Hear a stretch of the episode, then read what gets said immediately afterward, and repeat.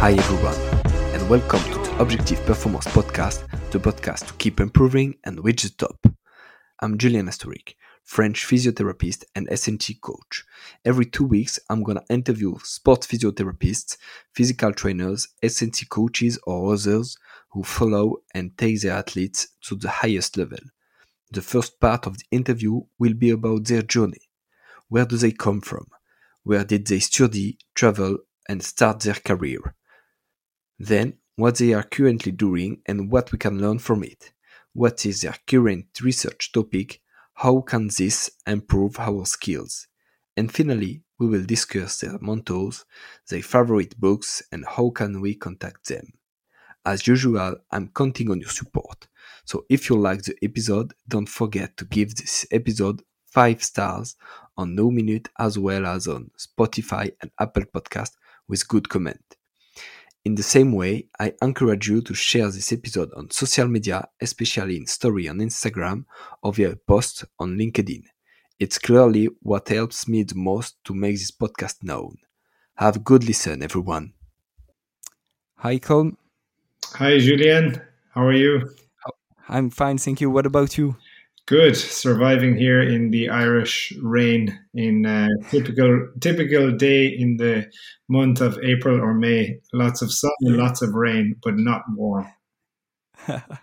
nice, nice. I, I'm really happy you accepted this interview, and I would like to thank you first Oh well, look, it's a it's a real privilege for me to be asked. I've been following your podcast for a while now, and uh, you've had some great guests. Although I can't say that I understand all the French too well. It's much easier for me in English, obviously, but uh, I think you're doing a good job, and I like the look of the clinic that you guys are working in. Thank you, thank you very much. What's your what's your definition of performance? What does it mean for you? Performance. Oh, okay. So it, it depends. I suppose uh, performance in my everyday life uh, as a physiotherapist probably means um, carrying out or executing my job to the best of its ability. Um, so if I'm dealing just with a patient, be it a player or somebody who's a player's mother or a player's brother or uh, any type, you're trying to provide as good an experience for that patient, but really you're trying to get to the bottom of why they're here to see you and how you can help them.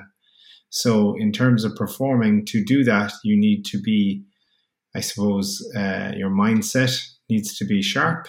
You need to be present you need to be a good listener. And for me to perform, I suppose I also need to be on time. I mm-hmm. need to be uh, keen and interested in what I do every day because um, I suppose it's the type of job that you cannot just drift through the day very well. Um, you have to be present and try and help the person as much as possible. So for for everyday performance, um, they are the the main things I suppose I look look at. But uh, nice. the other side of that, for me to perform at home, it's possibly more complex. I have four four young children, and the oldest is five. Sank, so uh, it is uh, maybe I'm not performing to the best of my ability there. It is uh, much more complex and more difficult yeah. than any patient, but it is also yeah. much more fun you can be uh, on top level in everywhere in your life you know yeah. no space no time. Yeah exactly. And before now we are at the surgery uh, a sports surgery clinic in dublin. And but what's your background? Where do you study? Where do you start? Yeah so so i'm currently uh, head of physiotherapy in the sports surgery clinic in uh, dublin ireland. It's a sports medicine department as part of a, a pretty big orthopedic hospital where um, we have, uh, I suppose, over 30,000 patients a year coming through the door. In the sports medicine clinic alone, it's exceptionally busy. There are eight sports medicine consultants. We have over 25 physiotherapists, five strength and conditioning coaches as part of a large uh, lab, biomechanics lab, that provides a service for a very broad type of patient, but it is mostly, mostly musculoskeletal and mostly orthopedic. But it is very varied as it is technically a self referral service, and we also cater for referred patients. Um, now, how, how I got there to answer your question, it probably uh, it's amazing to think I am almost 15 years qualified this year. That makes me feel old.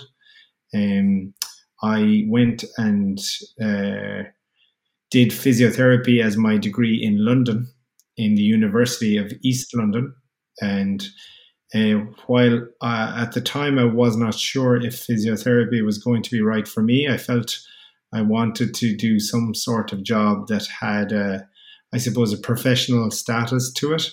And I liked the idea of um, helping people. And I also had a huge interest in sport. And like a lot of physios, I immediately thought, just go and do physio and you can work with any team you want in the world. But it's not that easy. Um, the big advantage of studying in London was possibly the NHS.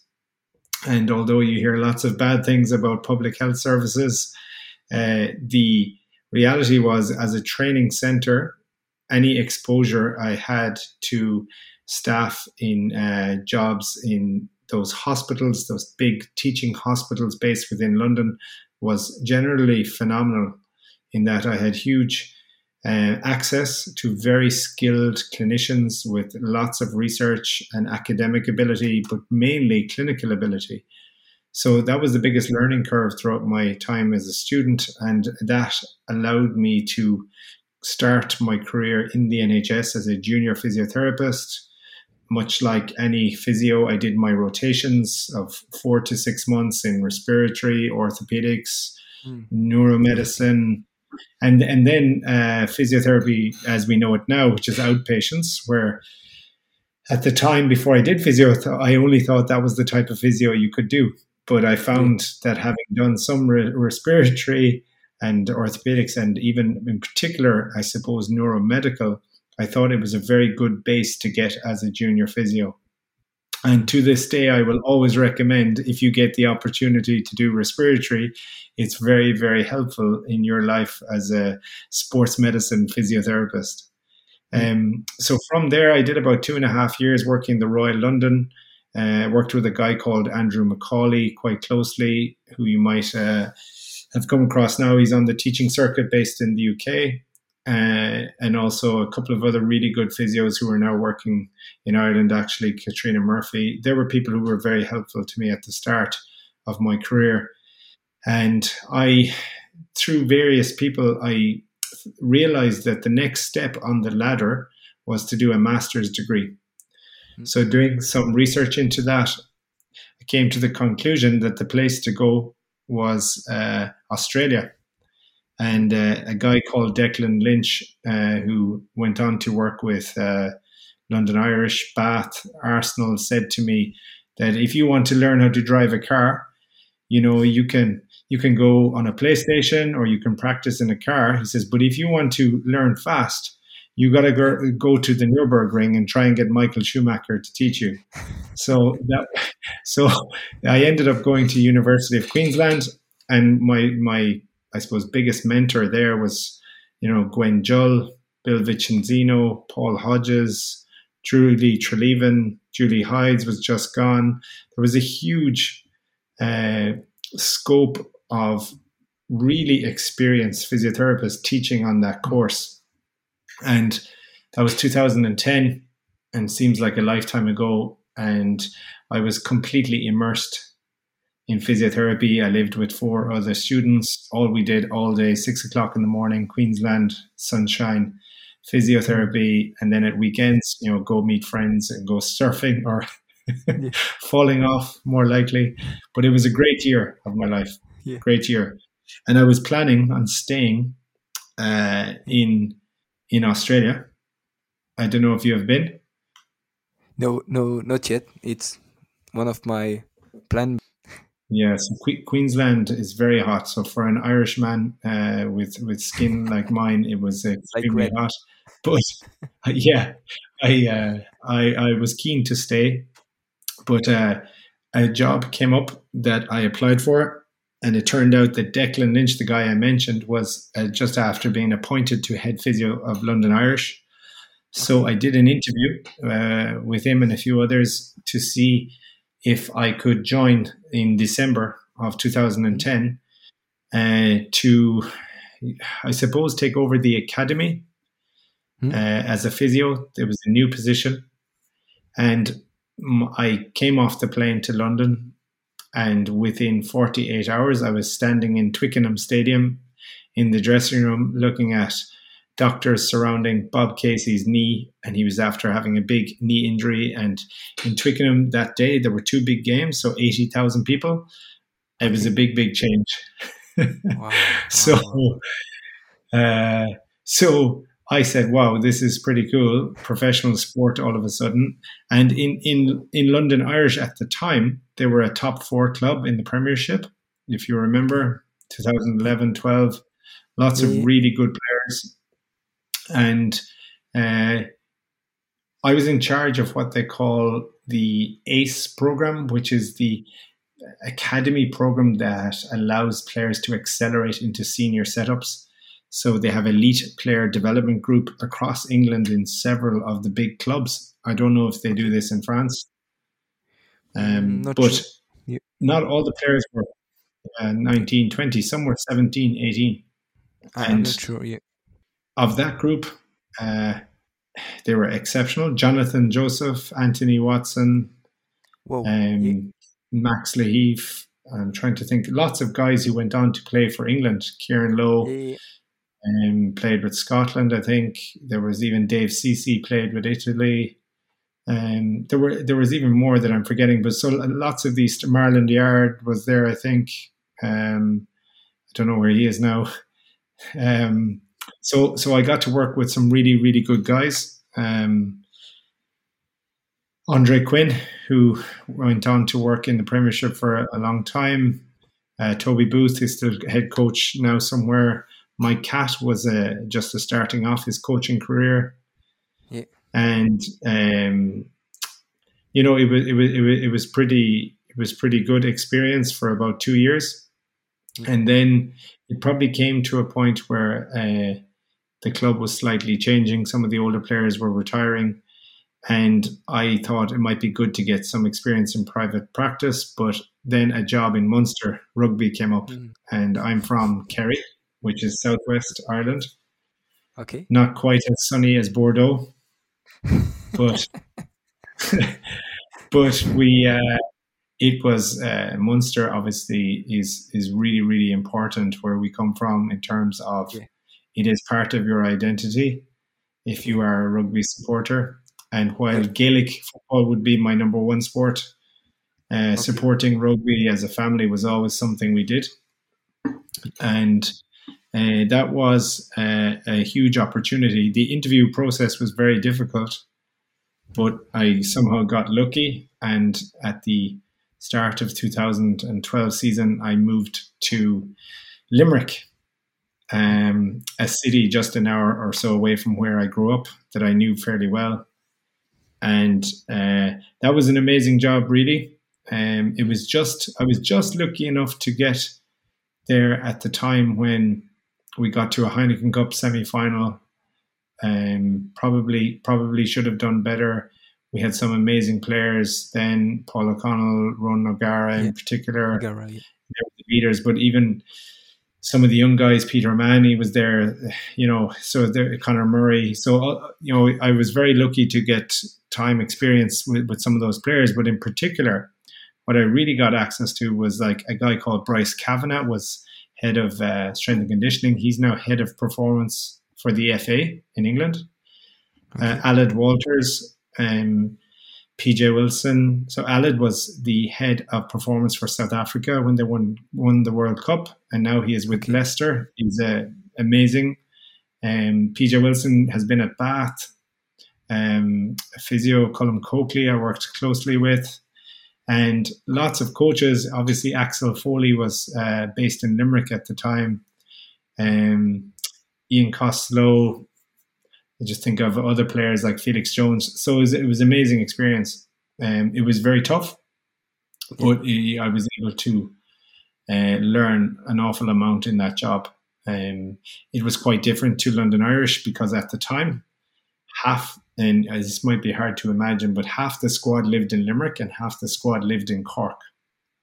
And they were one oh, hour, 30 minutes away from each other. Okay. And how do they train together? How do they live together? Crazy. Yeah, they didn't live together. So they train together on a Tuesday and a Thursday. And on a Tuesday, we train in Limerick, and a Thursday, we train in Cork.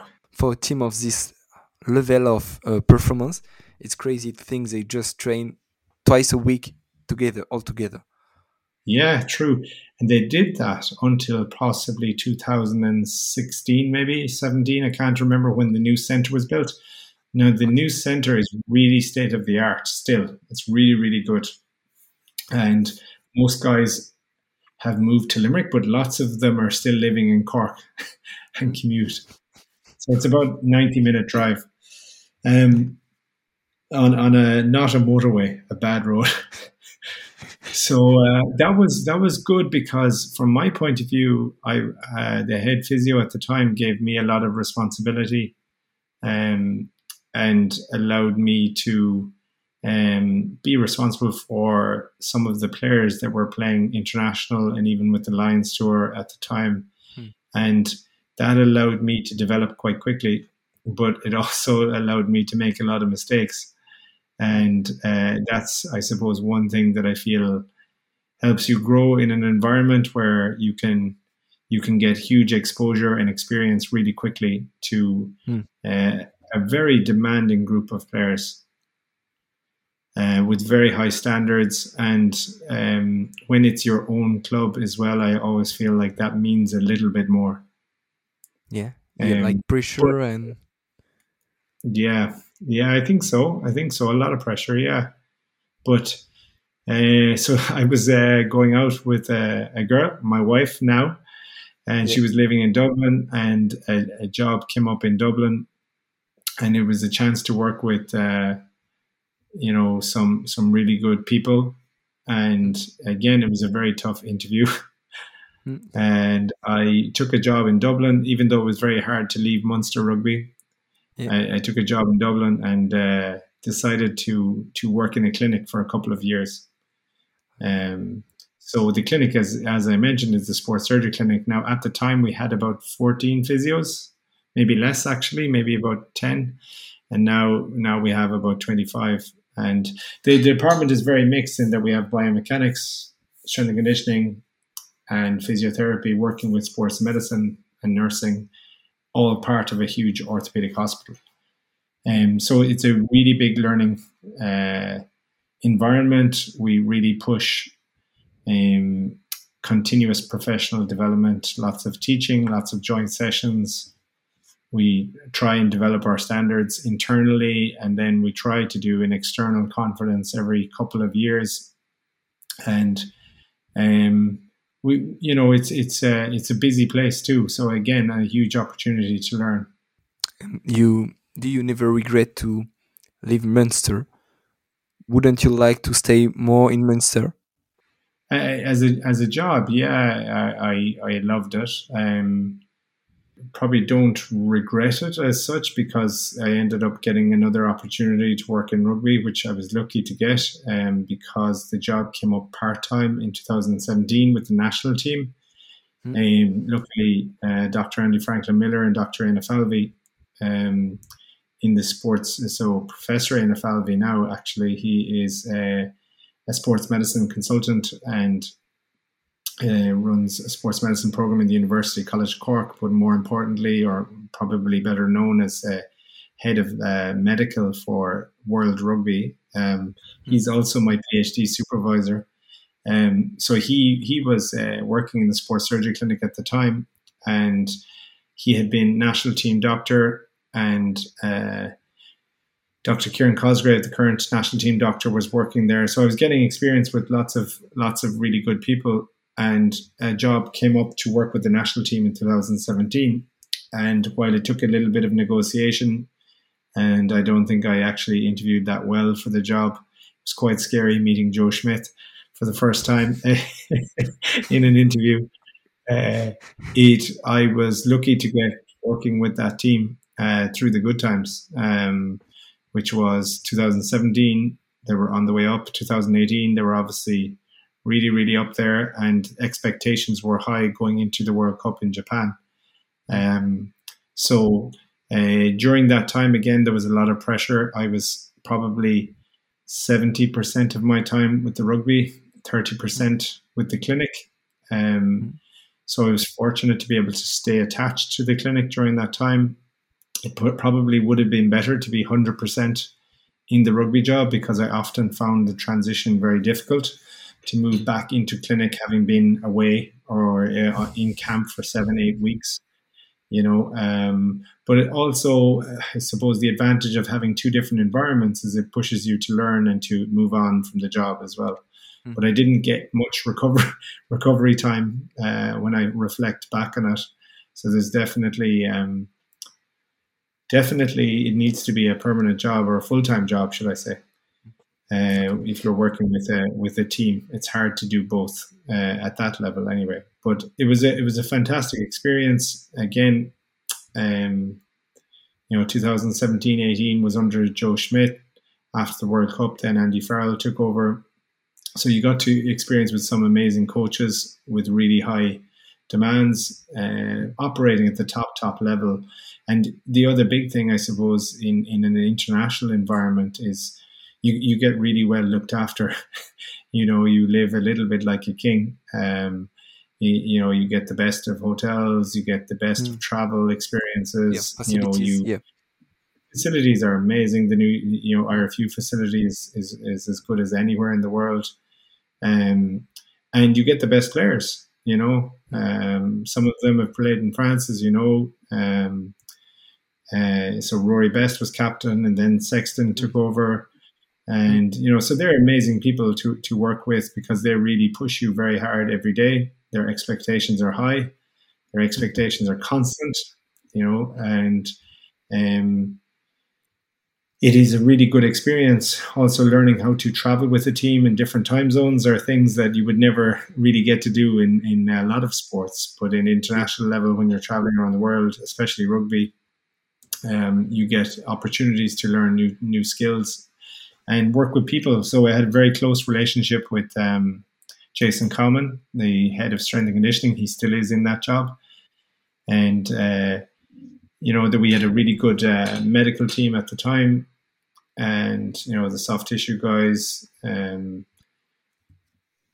so Dave Revins, Willie Bennett, those were guys that were there 20 years. And then you had new guys coming in all the time into the setup. You have a full-time nutritionist, you have a head of uh, analysis, Vinny Hammond, you know, so it was, uh, it was great because when you're doing a contact session in international level, you're almost doing it with uh, a coach and the player and you're very involved because even though, even though it's the top level, you don't, we had two physios for 45 okay. players coming okay. to the World Cup. And we Was were in camp for nearly 23 weeks in a row. Um, and it was extremely busy, very pressurized, and you're trying to make decisions to help the team and to help the player. But it was also um, difficult when you have a small family at home and you're trying to get home once or twice a week if possible, but you're living in a hotel. You don't live at home. So that was also, um, I suppose, a, a, big factor on the outside that makes the job, if you're going to go and work in a job like that, you need to be able to commit to it fully. But the biggest advantages or takeaways from that are is you get to uh, meet really good people. You get to really live in a team environment that has its own mm. culture and it is uh, when you're winning as well, you feel you mm. feel a really big part of it, and when you're losing, you also feel like, what can I do better? How can I mm. help the team further? And uh, you have to be able to provide as much support as you can for the players emotionally, physically, and you always have to try and be one step ahead so that you can remain calm and composed when you're doing your job. Mm. Um, and I suppose you have the added pressure of every game is on TV. Every game, you know, in a country like Ireland, four and a half million people or yeah. whatever it is. If you include um, rugby, it's including Northern Ireland, so that's like you know six million people. A, a lot of those people are very interested in the game, and mm-hmm. you know injuries are a big deal. But that's all a sideshow and doesn't really affect your day to day job, you know. But when you stand back and reflect on it, it's obviously something that uh, was a great experience to get a chance to do for a couple of years. Yeah, yeah, fully agree. And how did you add the idea to uh, make a PhD? How did you get this idea and how did you start and how did you manage this? So yeah, if I go back to around 2014, 15, when I was starting in sports surgery clinic, part of the attraction was the ability to do further education. And uh, maybe my mother instilled this in me, or uh, perhaps even my, my father-in-law, who was a professor, um, uh, you know, both my wife's family and my own family, you know, uh, would have had a big interest in the academic side of things. And for me, academia brings validation.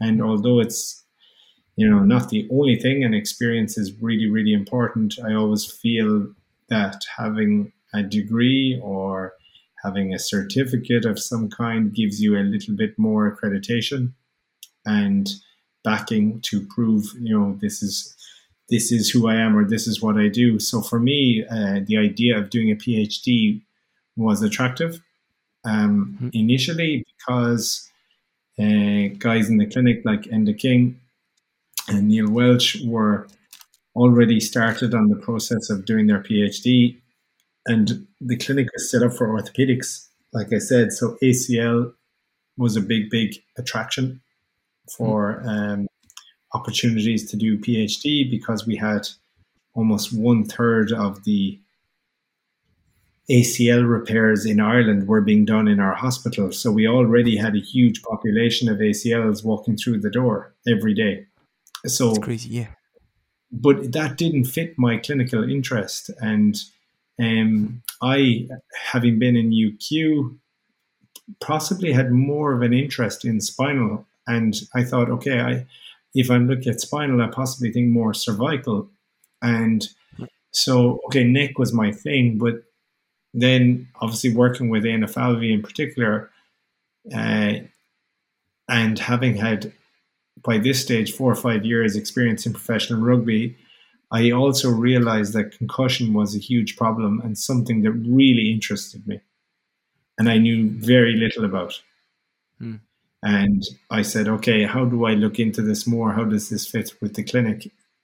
And we got amazing support from the clinic itself. So the clinic is uh, the director of medicine is a, an orthopedic consultant, uh, Mr. Ray Moran, and if you've ever come across him, he's I don't know who the most famous ACL surgeon is in France, but this guy is is up there with anybody in the world.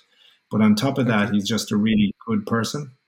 He has incredible energy and vision for the clinic, and he supported. Uh, Andy and Éanna in how they wanted to set up the sports medicine department. And that allowed people like me to try and follow an interest or a clinical interest. And one thing I was given good advice on is if you are going to do a PhD, you need to have a very, very big interest in the topic. Like you need to be almost obsessed for you to get through this. And ACL didn't fit with my my clinical interest really to be honest. So, uh, what I would like to go back and look at what my original question was, but what we ended up doing was uh, setting up a mm-hmm. fairly large scale study in schoolboy rugby. And schoolboy rugby uh, is it big in France? If you are Antoine Dupont or whatever, does he? Do you know what school he played for? Like, is the school famous oh, for no, rugby? No, yeah, not in school or in um, uh, then in uh, university. Okay, it's ah, not like uh, USA or UK system. You know, it's very, it's not very uh, uh, common to play for your university at a big level. You you used to play uh, with um, academic from uh, professional top level um, uh, teams, but you don't used to play with uh, your university team. You know. Yeah, so look, in Ireland, it's a really big deal. Ireland has four provinces. Okay, so the four provinces are Leinster, Hmm. which is where Dublin is, Ulster is up the north, Connacht is the west, and Munster is the south. So the four teams essentially are all professionalized based on their location. Okay, much like the French clubs, yeah, and English clubs. That's how rugby works. But what you have then is that the province has counties or smaller areas, and in Ireland, in Ireland, you have public education and private education, and Mm. often private education is um, associated more with rugby, possibly, Mm. and those maybe hockey and uh, public education, where, where I would have gone to school, is possibly play more soccer, uh, Gaelic sports, maybe basketball, more varied sports. So the, the population that plays rugby is quite small and concentrated. Now, in Dublin, you have more private schools than anywhere else. It, this private schools tend to be in the cities, so that is where rugby tends to be played more. And certainly at the highest level, rugby is played in the private schools. So the feeder system to get to play, if you want to play for Leinster, if you want mm. your son to play for Leinster, Yeah. then you possibly need to think about where he's going to go for school to give him his Okay. best chance. And you possibly need to think of Private school. yeah, I mean, there, there is a club access. Everybody has a chance. But the best schools have the best support system. Some schools have their own strength and conditioning coaches, full time coaches, physios, even. Mm. So, uh, and that's very the same as England. Um, Mm. So you you, I suppose why uh, why that's relevant is that we we thought looking at the schoolboy system would be very interesting because First of all, we weren't entirely sure how much concussion there was at schoolboy level in Ireland. Mm. We had a fair idea, although it wasn't recorded very well, uh, what was happening at professional level in Ireland. And um, since then, uh, there have been uh, two epidemiology PhDs on injuries in schoolboy rugby over the last year or two in Ireland. So they've been really, really good. Um, Yeah. so Trace Leahy is one of those, and uh, Caithriona Yeomans as well has also looked at them.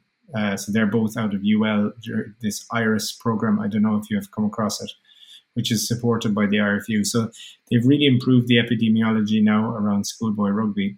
And uh, I, along with the support of the clinic, we set up a fairly large study to look at five premier schools in Dublin, Hmm. where we did a broad baseline test, which included a physician screening, uh, a questionnaire, which was very, very broad, got a fairly extensive past medical history, injury history, concussion related questions, a baseline scat, um, and um, even broader questions around uh, behavior and thoughts on concussion and concerns or worries about concussion. We did uh, CogState as our cognitive test, although now we tend to use Impact in Ireland. Um, we looked at the autonomic system using the Buffalo Exercise Threshold Test. We did a blood workup uh, to measure hormonal changes and sleep changes. Uh, were recorded using a Fitbit monitor that we gave to Hmm. any player who was concussed. Uh, we did a cervical exam, which was a fairly broad clinical exam, but also included a relatively unique neck strength test, which I can talk about. And we also did a vestibular ocular test, which Hmm. included uh, King-Devick, the ICS Impulse um, high speed goggles to look at a battery of vestibular ocular tests. And we also did balance testing, which followed the BESS protocol, but on a force plate. Um, so we looked at center of pressure changes rather than just number of errors. We actually looked at both and compared them. Um, so that was on 135 players. Uh, 18 players ended up getting concussion in the season. Uh, two of those players, yeah, two of those players got a second concussion. Okay. And um, I suppose when we were looking at this originally, we had a couple of key questions. Um, and we were trying to identify okay, how, how long does recovery take for these kids? Hmm. Um, we were trying to say, does a battery of objective tests improve hmm. the assessment of concussion? Hmm. So if you just ask them, how do you feel? Is that enough with a SCAT? Or do they say, yes, I feel good, except hmm. they don't pass the Buffalo test? Or hmm. you realize that they still have dizziness, and while they don't tell you, when you do some of your vestibular tests, it becomes obvious. Or you fail the King-Devick test or whatever. So that was what we were originally looking at. We I, I, I wanted to uh, identify those key things, and those I suppose battery of tests allowed us to do that. Hmm. Um, it was difficult. It had several logistical problems. The clinic, sports surgery clinic, is in North Dublin. These schools are in South Dublin, and that's maybe thirty minutes. But thirty minutes was one problem. The testing took three hours.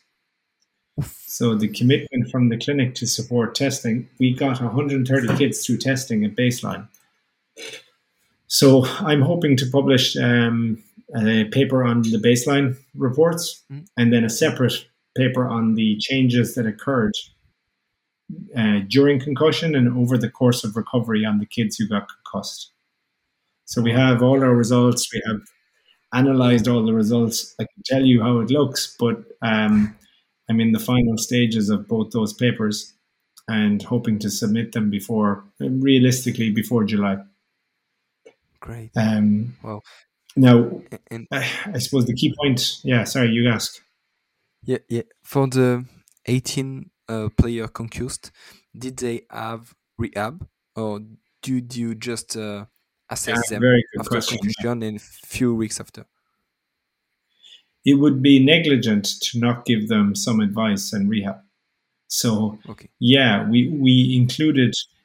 Yeah, you need to sleep well. You need to eat well if you have symptoms, you need to report them. You need to do some exercise.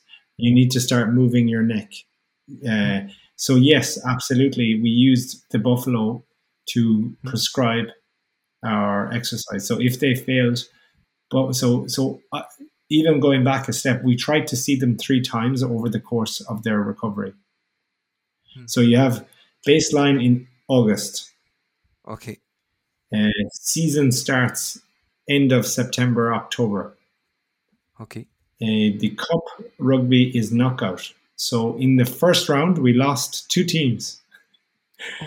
We had not planned very well for that.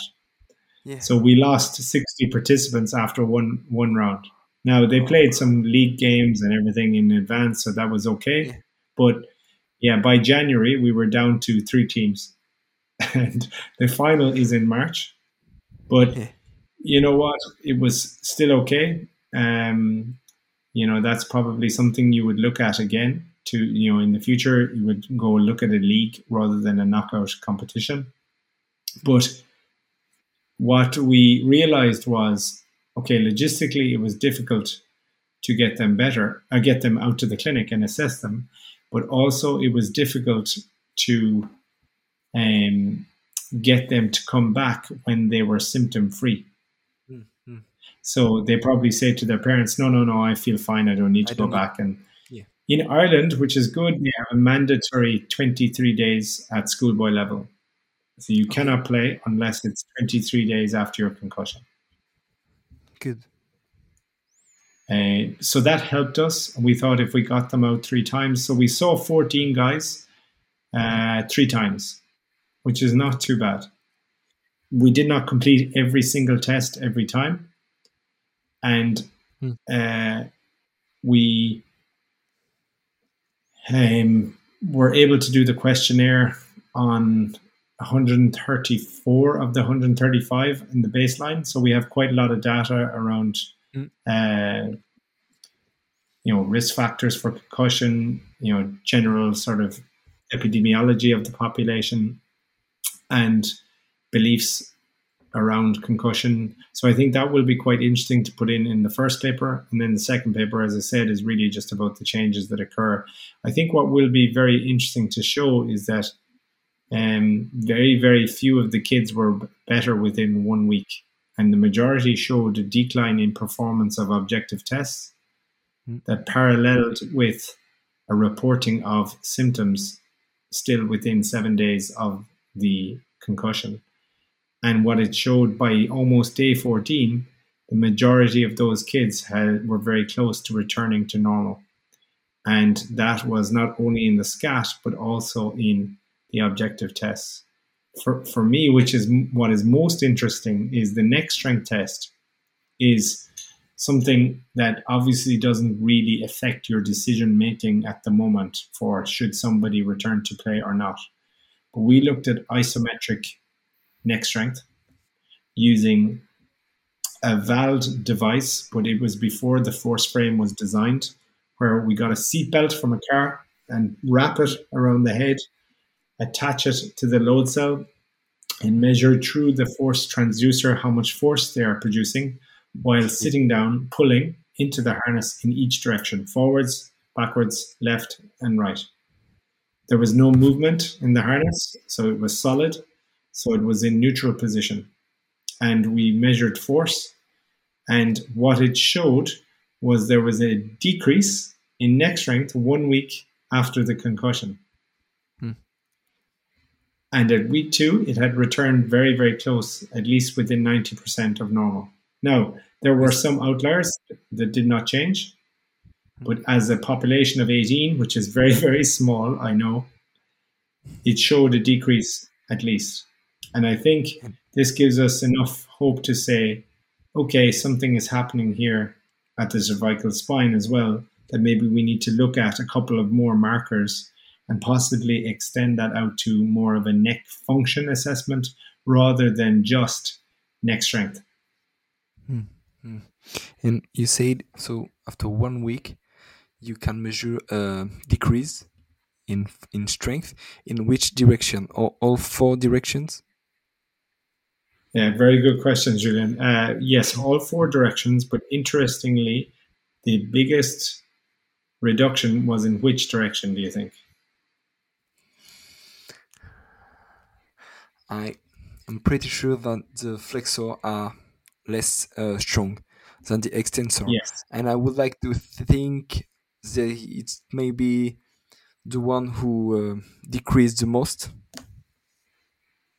Yeah, you're correct. Yeah, in our group anyway. And that fits with uh, some of the work by Kerry Peek's group in Australia at the moment who are looking at soccer. But absolutely. So there were, this is something that I have a clinical interest in and I do think is important is when you are looking at cervical spine, you need to consider, okay, how strong are they, number one? So same as an ACL. Okay, so you look at an ACL, how strong, do you measure isokinetic? ACL. Yeah, yeah, we do. Yeah. Yes. Why? So you look at uh, your quads and you look at your hamstrings, right? Yeah. So yeah, exactly. it's, it's basic and maybe does not tell you if the person can run or not, but you know mm. that okay, if they produce 250% force of their body weight in their quads, that they're going to be relatively okay. Hmm. If they produce 170% of their body weight in their hamstrings, then they're going to be okay. Yeah. And you want a ratio roughly of one for quad to 0.65 to 0.7 for their hamstrings. Okay. Mm. And give or take around that, you have to have symmetry with the other leg as hmm. close as possible, but definitely within 0.8, 0.9. Mm. Okay. So you say, okay, let's look at the ACL at six months or seven months and even at four months, you want to, you want those figures to be looking good as a predictor of return to run. So for the neck, we don't really look at that at the moment, even after neck surgery. Mm-hmm. But I, I think relative to body weight, and this totally depends on the sport. Okay, so I can only talk more confidently about rugby. Yeah.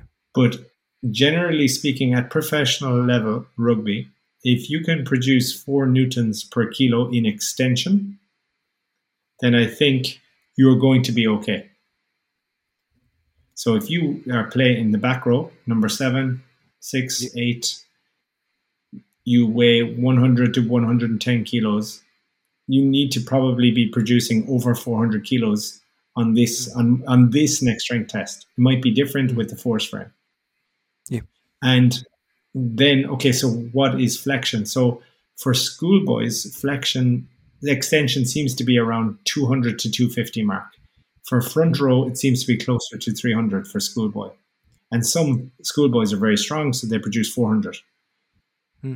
Um, uh, front row in Ireland, the top top guy that we have measured was close to 650 newtons into extension.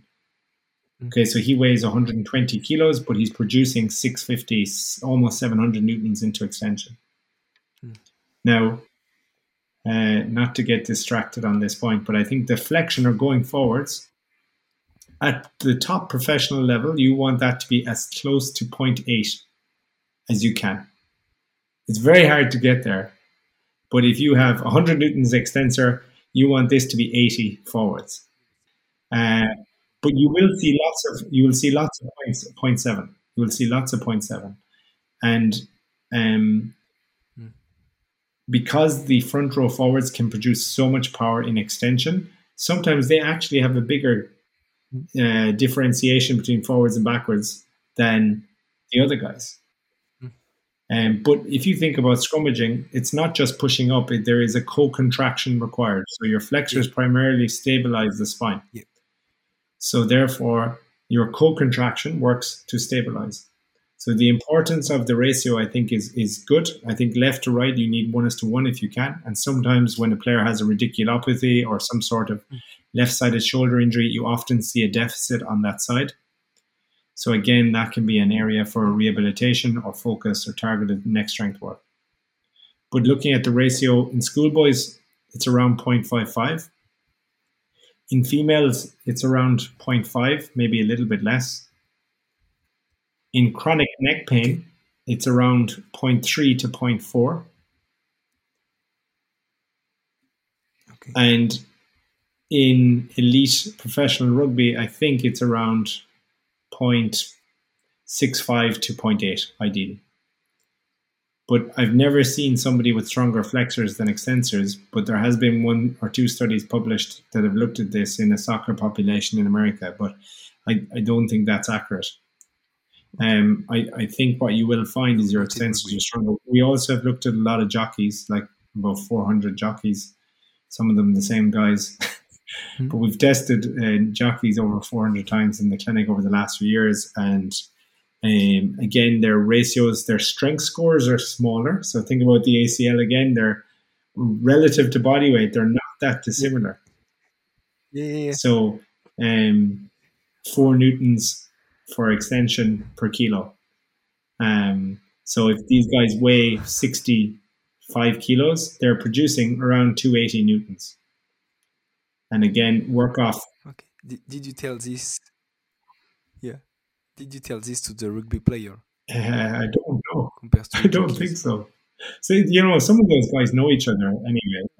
The, okay. the jockeys are fascinating. So they return to play you know, very similar to rugby. It's you know six six days, uh, but their process is very. Okay. It, both of them are pretty strict. The jockeys um, through Horse Racing Ireland put a really big emphasis on uh, neuropsychology, where the impact test alone is mm-hmm. not completed, but it is referred with a pen and paper test. I don't know if you have ever seen this. It's a neuropsychology test um, that is a little bit old school, but is assessed by a consultant uh, neuropsychologist who looks at the performance of the score and breaks down their impact score with the uh, individual game outcomes and looks at that as a really big indicator of return to baseline. And uh, they have quite a high failure rate still, even though the jockey will self report that they are ready to go.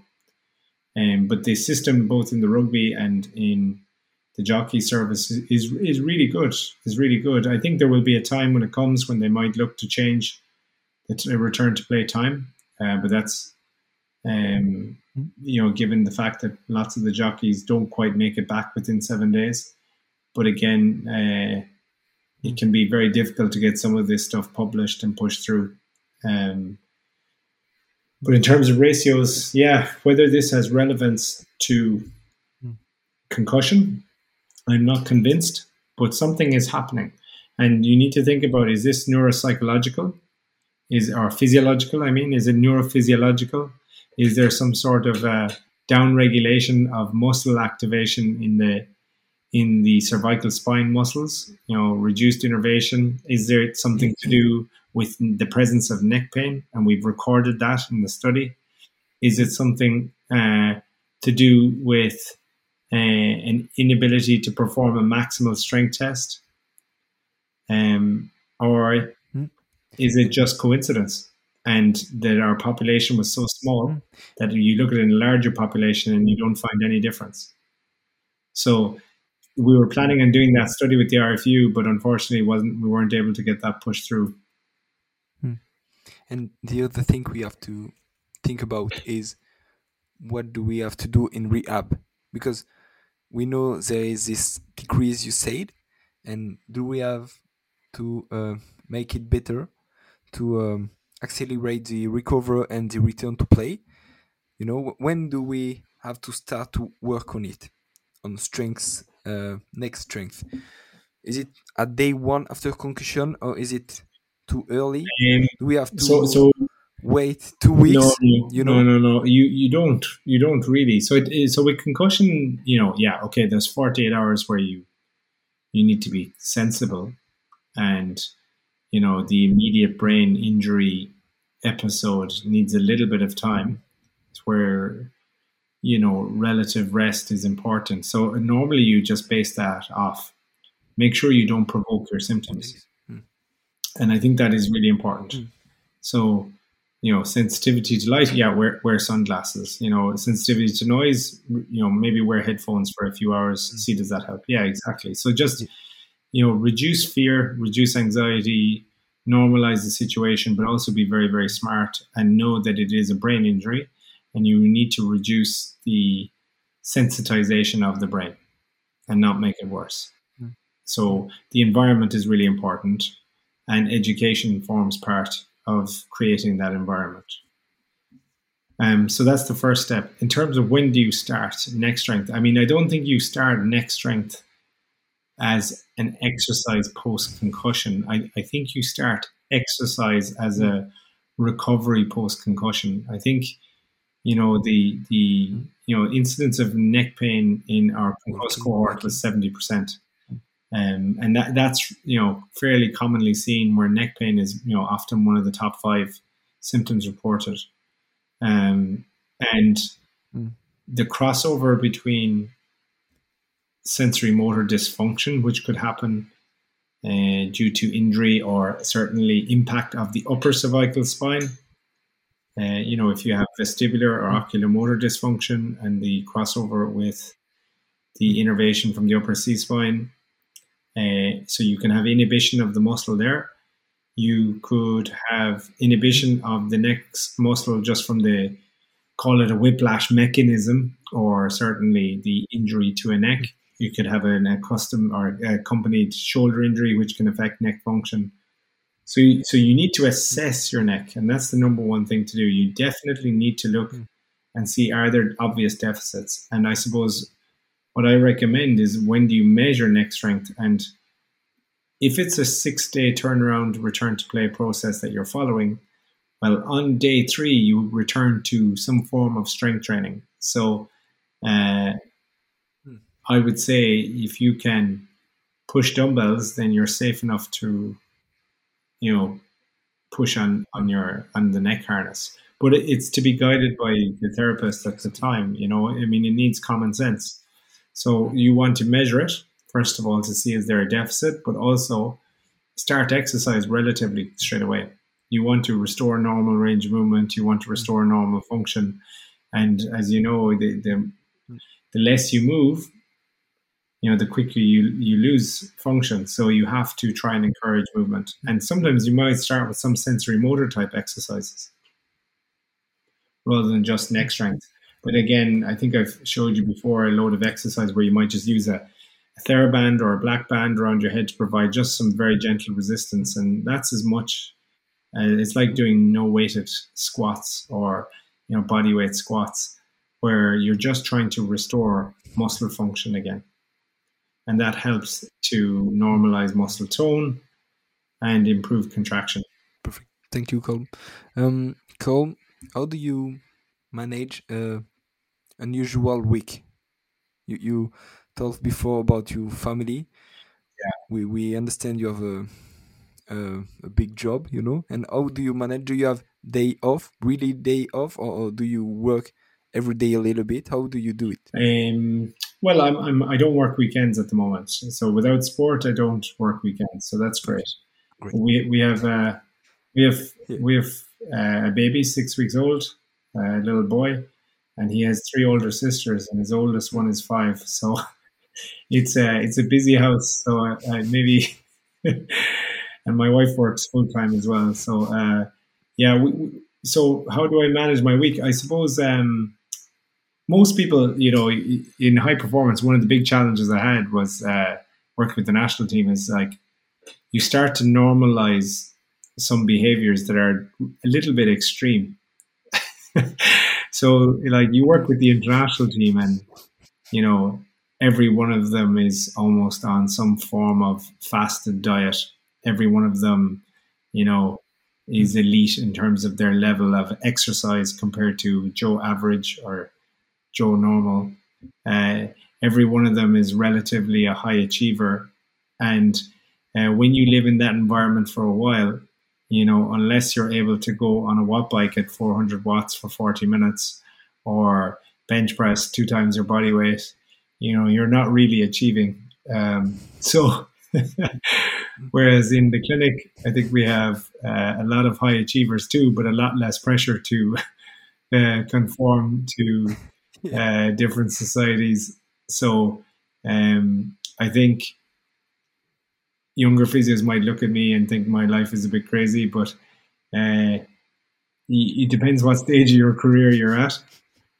I really enjoy Mm, uh, helping younger physios. Uh, we have a large turnover in the clinic, and that has been intentional for years. Um, and turnover, I mean, our junior contract is about three and a half years in total. So they come in ideally straight from university, and we always try and recruit new graduates. And they do a year in orthopedics just in the hospital, or maybe 18 months, and then come into sports medicine on a rotation for two years. And we try to encourage that. And while some have stayed on a little bit longer, nearly all of them end up leaving at some point. So since 2014, I looked recently actually, and I have managed over 75 physios uh, during this time. Um, mm, and our second part of recruitment is at um, senior physio level. And recently we have just advertised four new PhD uh, positions where you work 3.5 clinical days and you have 1.5 day a week to do PhD in a very targeted biomechanics driven uh, focused area. Um, so for me, I have three clinical days at the moment one day to do my PhD and one day to manage.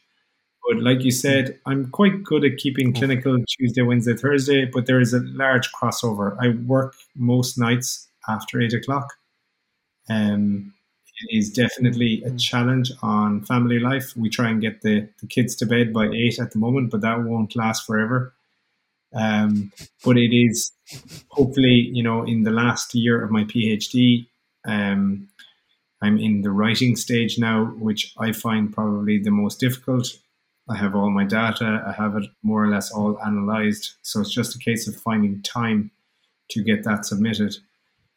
My management uh, role is, is uh, look, it's it's constant really. Um, we manage communication between physios, we manage their development, manage uh, recruitment, manage problems with the clinic, you know, complaints or, you know, mm-hmm. people looking for more help or redirecting patients in a different direction. Mm-hmm.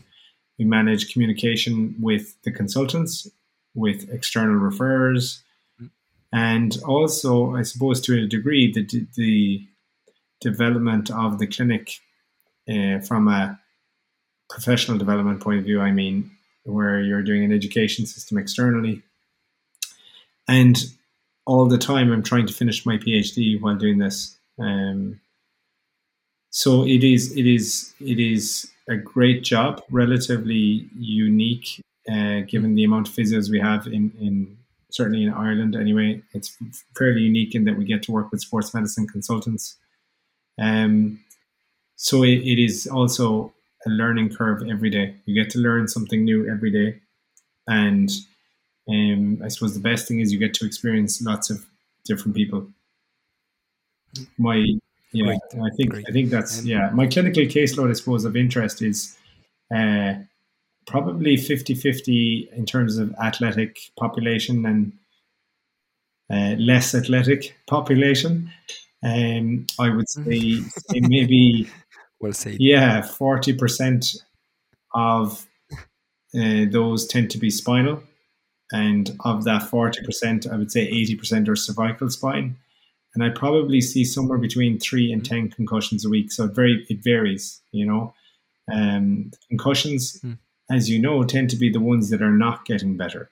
Uh, so uh, car crashes mm. are very difficult. I much prefer the sport related concussions. Mm uh, purely because the context is so important. Um, I also prefer seeing concussions that come in soon and not two years ago. They are very, very difficult to, to do. Yeah. And we're building a network around Ireland and externally in other countries of uh, trying to get the right people to provide the right resources. Things like neuropsychology or very specialist vestibular care are oversubscribed in Ireland and we don't have them in the clinic at the moment but we have a good referral system to those professionals and i, I see that as being a, a, big part of the job as well we're very lucky we have a huge amount of elite athletes coming through the door on a daily basis we see most of the top GAA players in the country um, see the jockeys we see MMA fighters UFC fighters uh, lots of players have come for residential rehab uh, to uh, the clinic over the years, and uh, some of my colleagues have really done an unbelievable job to develop world class facilities that we have. So that's one big attraction. Mm-hmm. It looks amazing, and you you told before about few people who uh, who inspired you in your background, and can you just pick a few of them who are your mentors, you know? Um, yeah, I mean, I, what I should have said is I'm, I'm extremely lucky to have Professor Kathryn Schneider as my uh, clinical supervisor on my PhD with Professor Éanna Falvey. So Éanna is obviously uh, Chief Medical Officer for World Rugby. Kathryn is a professor of kinesiology and concussion specialist. She's a clinician scientist by trade. Um, as you know, she is a very formidable presence on um, the concussion sport working group and is playing an instrumental role in the development of the, the future of that, to be honest, and is really trying to drive the academic aspect of it, but also trying to drive change within the group. Um, she has amazing uh, work ethic and she's certainly somebody who uh, has provided an incredible level of support to me. You know, has allowed me during COVID to participate in uh, so much of the Calgary education program. Like, uh, I'm not sure how familiar you are with the group, which is mostly run by Carolyn Emery, Emery but it's uh, the SIPRC stands for the Sports Injury Prevention Research Center, and they have some of the most amazing PhD students, postdocs, uh, professors, and even undergrads working in that department. Where I've been very lucky to get almost two years of access to uh, over the last two years, and Uh, that has really allowed me to develop analytical skills, statistical skills, but upskill particularly in concussion. Uh, their CPD program is amazing and still, luckily, is online most of the time. Mm. Uh, the so she's one. Éanna, as a as a person and, and, as a clinician, has been an incredible support to me. Um, he's the one that has pushed me the most to do this PhD, but also to finish it. But uh, he is available twenty four seven. He is uh, he has has essentially set the path for the direction of sports medicine in Ireland, and um, has obviously worked at the elite elite level in rugby, but is also you know, unbelievable family man, is highly regarded in in his hometown of Cork and and beyond, and um, he's just a really good person and a good doctor. Um, so he's been a big uh, inspiration and support for me. Um, I suppose, look at, at home. Obviously, my family is is uh, is very important. My wife somehow manages to uh, work full time. Uh, and is much busier than me. So, uh, and she has managed to uh, uh, drive the house here. So that's obviously uh, really important for us to try and uh, develop the the family side of things. So I was lucky to grow up in a in, in a house with a, a very supportive mother. So uh, I think that's also something that mm. I find helpful having a very good family network. I don't know how you can do a PhD without it, really um, because it certainly brings a, a lot of pressure. Um, but it is uh, it is one that I am grateful for. Um, th- there have been loads of people that I've tried to mention along the way that have had various influences over how I got this far. Um, but um, yeah, they would they would be the main ones at the moment with where I am in my career. Perfect, perfect. And what's your favorite book? If you have two or three of them. I, I at the moment because of time, I listen to podcasts. Yeah, yeah. In, in, your, in your career, I, uh, do you know what? Do you know what? Uh, so, so David Joyce's book, High Performance Training for Sports, is actually a really good book to buy for a physio. It's really good. If you're working in team sport, I have to say it does allow you to reflect and uh, look at different aspects of things. Um, the I get obsessed with learning about leading and managing people. Um, hmm. I think fun and happiness and enjoyment is a really important part of a, an environment. And um, you know, I was listening to a podcast where Stuart Lancaster was talking, and he was talking about how he's the opposite to that, but he feels the need to have somebody in his environment to be the opposite of him to create balance. So I think that was a very good, interesting yeah. point. Um, the biggest, I, the most recent one I've listened to, I, I commute by bicycle to work, so I listen on on the bike. But uh, Martin Boucher, Buchheit's, uh, Boucher, is it? His uh, HIIT Science podcast. yeah, the book is great, but the um, the podcast HIIT Science, H I I T Science, so yeah. high intensity interval training science. It's a great podcast, really good. Like that, mm. I also am becoming obsessed with uh, the idea of flow, and flow is to do with productivity. And um, Caelan Doris, mm. who plays number eight for Ireland, his brother Rian Doris uh, studied neuroscience in UCL and moved to Los Angeles. And he looks he looks Californian too, might I say.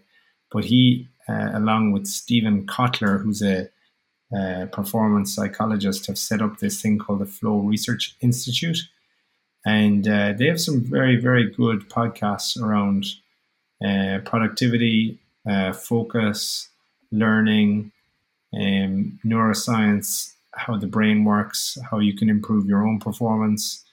I think it resonates an awful lot with where I am in life at the moment because I don't have eight hours straight to to be productive on a certain task. Um, so I'm trying to learn how to switch into something, and then when I'm in it, to really, really focus on that, and then to be able to switch out of that too. Because I think I'm really bad at that. Actually, mm-hmm. you know, I often come home from work and I'm I'm at home, but I'm thinking about work all the time, or yeah. or in work I'm thinking about home. So it's uh, it's trying to learn how to, particularly for the last stage of the PhD. If I have two hours, and this is something that Éanna will always say, you know, take 45 minutes and do nothing else for that 45 minutes. And what the Flow hmm. Research Institute talk about is how you how you actually do that, how you plan your time hmm. so effectively that it's easy to do it. You put way more energy into the hmm. planning and the creation of a strategy yeah. than the actual doing becomes far easier. And I think there's something in that for people who are very, very busy or juggling several different tasks. Um, so that would be my particular focus at the mom- moment.